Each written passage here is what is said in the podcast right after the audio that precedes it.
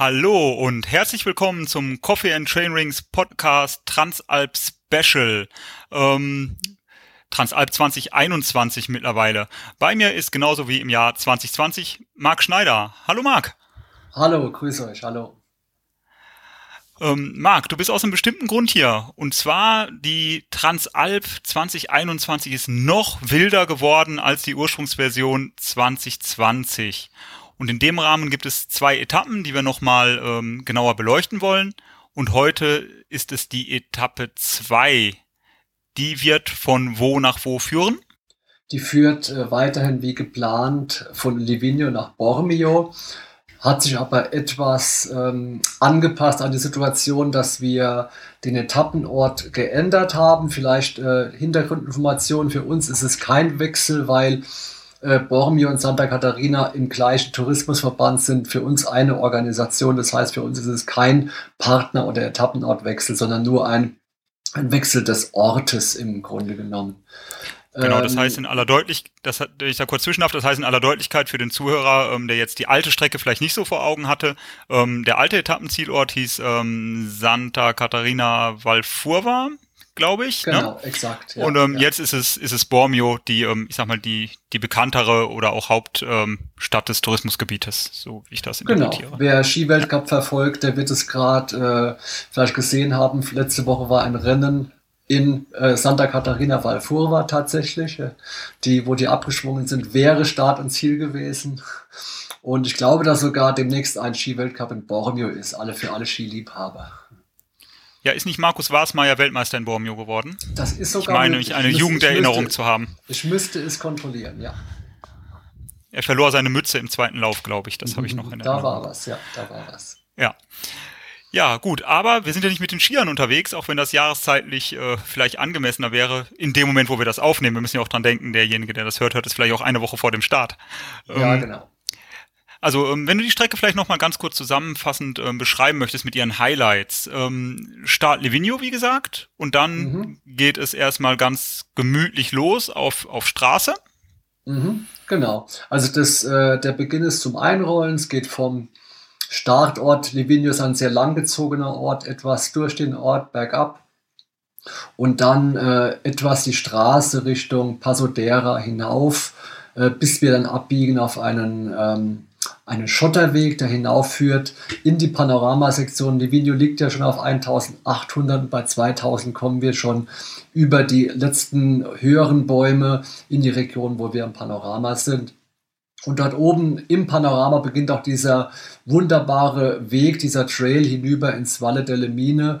Äh, nie technisch, ähm, aber einfach wunderbar, weil man immer da oben im steilen Berghang im Panorama ist und da hinüberfahren kann zum Valle delle Mine. Ihr seht, am Ende ist da eine Abfahrt runter. Das sind mal ein, zwei kleine knifflige Situationen, aber im Grunde ist es gar nicht schwierig zu fahren. Im Mittelteil, auf dem Weg dahin, muss man das Bike mal ein paar Meter hochschieben. Ich denke nicht, dass äh, diese kleinen Schnapper jemand fahren kann, aber da reden wir von 15 Höhenmeter diesmal ganz steil hochgeht. Ansonsten ein wunderbar flowiger Weg im Traumpanorama, wirklich ein absoluter Mountainbike-Genuss, der richtig Spaß macht, da oben oberhalb von Livigno. Wir fahren ja eine Schleife erstmal, um einfach das Revier zu erkunden, um auch äh, das zu nutzen, was Livigno zu bieten hat. Der Vorteil ist einfach, dass die Etappenorte so nah beieinander liegen und man, wir können deswegen auch mit der Situation spielen mit dem tollen Mountainbike-Angebot,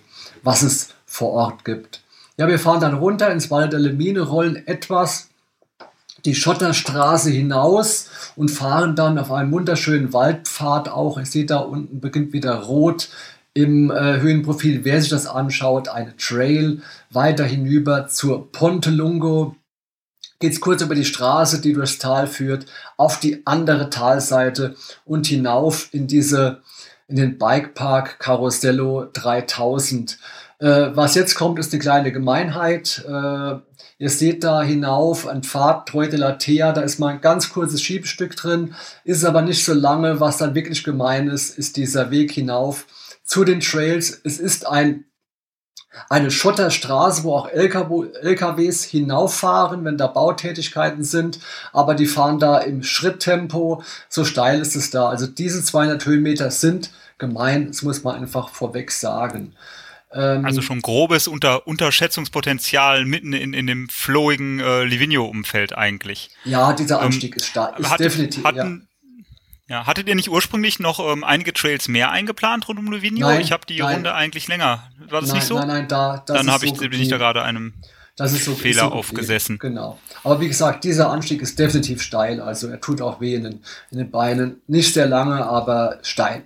Äh, ist eine gute Schotterstraße, wie gesagt, äh, fährt, führt auch hinauf äh, für Autos und LKWs, aber da geht es steil hoch. Aber wenn man oben ist, darf man auch genießen, was da geboten wird. Nochmal im Panorama diesen Harry Kettle Trail, der hinüberführt äh, zum Restaurant Costaccia und dann über den Rollercoaster Trail hinunter ins Tal wieder Richtung Lago di Livigno.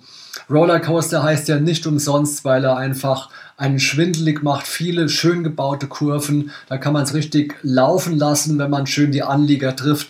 Macht es richtig Spaß, da durchzurollen. Die moderne Form des Mountainbikens einfach schön gebaut mit der Beratung von Hans Rey, der alten äh, Mountainbike-Legende, gebaut. Einfach ein schöner Flow darunter. Ähm, wieder ins Tal bis zum See, zum Lago di Livigno. Das ist so die neue Art des Mountainbikens, die neue Welt. Hinüber über den Passo Alpicella ist dann eher die klassische Mountainbike-Welt, ein Bergweg hinauf, ein, ja, hier haben wir das orangene äh, Symbol, den Orangenwege-Untergrund. Es ist nicht wirklich eine, ein Waldweg, wo man noch mit dem äh, Bulldog hochfahren könnte, sondern ein etwas schmalerer Weg hinauf zum Pass. Wunderschön. Äh, etwas steiler, durchaus auch anstrengend, aber nicht brutal da hinauf.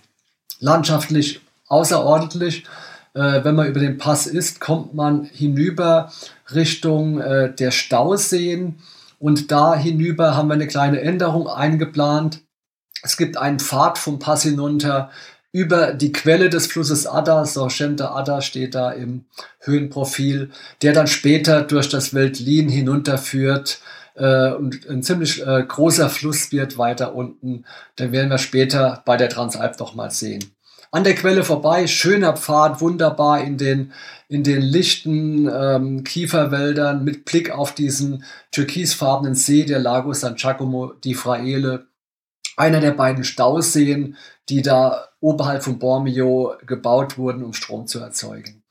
Äh, wir haben die Strecke um die Seen ein wenig geändert. Äh, wir fahren, was ich ganz spannend fand, über beide Staumauern. Das hat irgendwie was Spektakuläres. Also wir fahren den Lago San Giacomo di Fraele, fahren wir im Uhrzeigersinn rum, fahren über die Staumauer und fahren dann den Lago di Cancano, den unteren Stausee, äh, gegen den Uhrzeigersinn rum und dann über die Staumauer wieder auf die andere Seite. Ein ganz spannender Ritt auf einfachen, schönen Wegen, aber in einer wunderbaren Landschaft. Man kann sich erholen und die Landschaft genießen, macht richtig Spaß, da vorbeizurollen.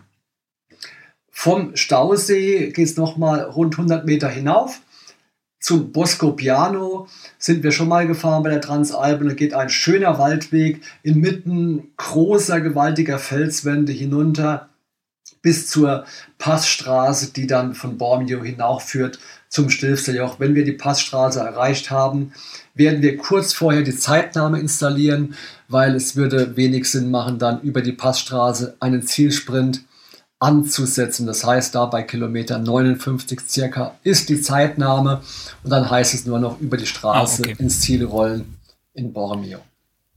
Ja, das, das heißt, das habt ihr das habt ihr euch auch ein bisschen ähm, so mitgenommen aus den vergangenen Jahren, also diesen Zielsprint nicht mehr ähm, auch in den ähm, unübersichtlicheren und, und ja, örtlichen oder Abfahrtssituationen ähm, durchzuführen, weil ich erinnere mich, das hatten wir auch für die letzte Etappe besprochen sicherlich dass, ähm, aus der Erfahrung. Dass die Zeitnahme auch, auch da oberhalb von Garda erfolgen wird, von Riva genau, erfolgen wird. Genau, sicherlich aus der Erfahrung, aber gerade in diesem Fall, wir hatten die Etappe schon mal so beendet vor Bormio und genau an dieser Stelle die Zeit genommen, dass es geübt und hat auch gut funktioniert. Deswegen äh, wird, macht es Sinn. Der Plan war ja, dass wir die, diese Passstraße kurz bergab fahren, dann nochmal eine Runde drehen um Bormir rum, habe ich aber weggelassen, weil die dritte Etappe dazu werden wir später auch etwas hören, äh, durch diesen Wechsel von äh, Santa Catarina nach Bormio länger geworden ist. Deswegen haben wir die auch deutlich verkürzt. Du bist ein sehr dankbarer Gesprächspartner, weil du mir die Fragen schon aus dem Mund nimmst. Ich hätte jetzt nämlich gefragt nach der ähm, Distanz der Etappe, die ein bisschen reduziert ist, aber genau das hast du schon beantwortet. Ähm, was ich nochmal da zusammenfassen möchte, vielleicht ist, ähm, du hast den Rollercoaster angesprochen, einen geshapten Trail. Ähm, mein Herz lässt, lassen ja immer die rumpeligen Karrenwege eigentlich noch höher schlagen, aber da gibt es sicherlich auch verschiedene Sichtweisen und Geschmäcker und es ist schön zu sehen, dass eigentlich für jeden wieder was dabei ist. Also ich freue mich auf das lange orange Stück eigentlich fast mehr als auf das lange rote Stück, auch wenn das vielleicht nicht ganz äh, es, den Geschmack aller Menschen trifft. Ja, es ist, ist schön angesprochen, tatsächlich auf diese rund 60 Kilometer ziemlich alles verbaut, was Mountainbiken ausmacht. Ja, und dafür lieben wir die Transalp ja auch. Und ähm, ich glaube, das war schon ein schönes Schlusswort zu der Betrachtung der zweiten Etappe, lieber Marc. Vielen Dank, dass ja, du gerne, zu Gast warst. Ähm, ja, und wir hören uns wieder, lieber Zuhörer, zur nächsten Etappe, zur Etappe 3, auch wieder mit Marc Schneider. Macht es gut. Bis dahin, euer Tim.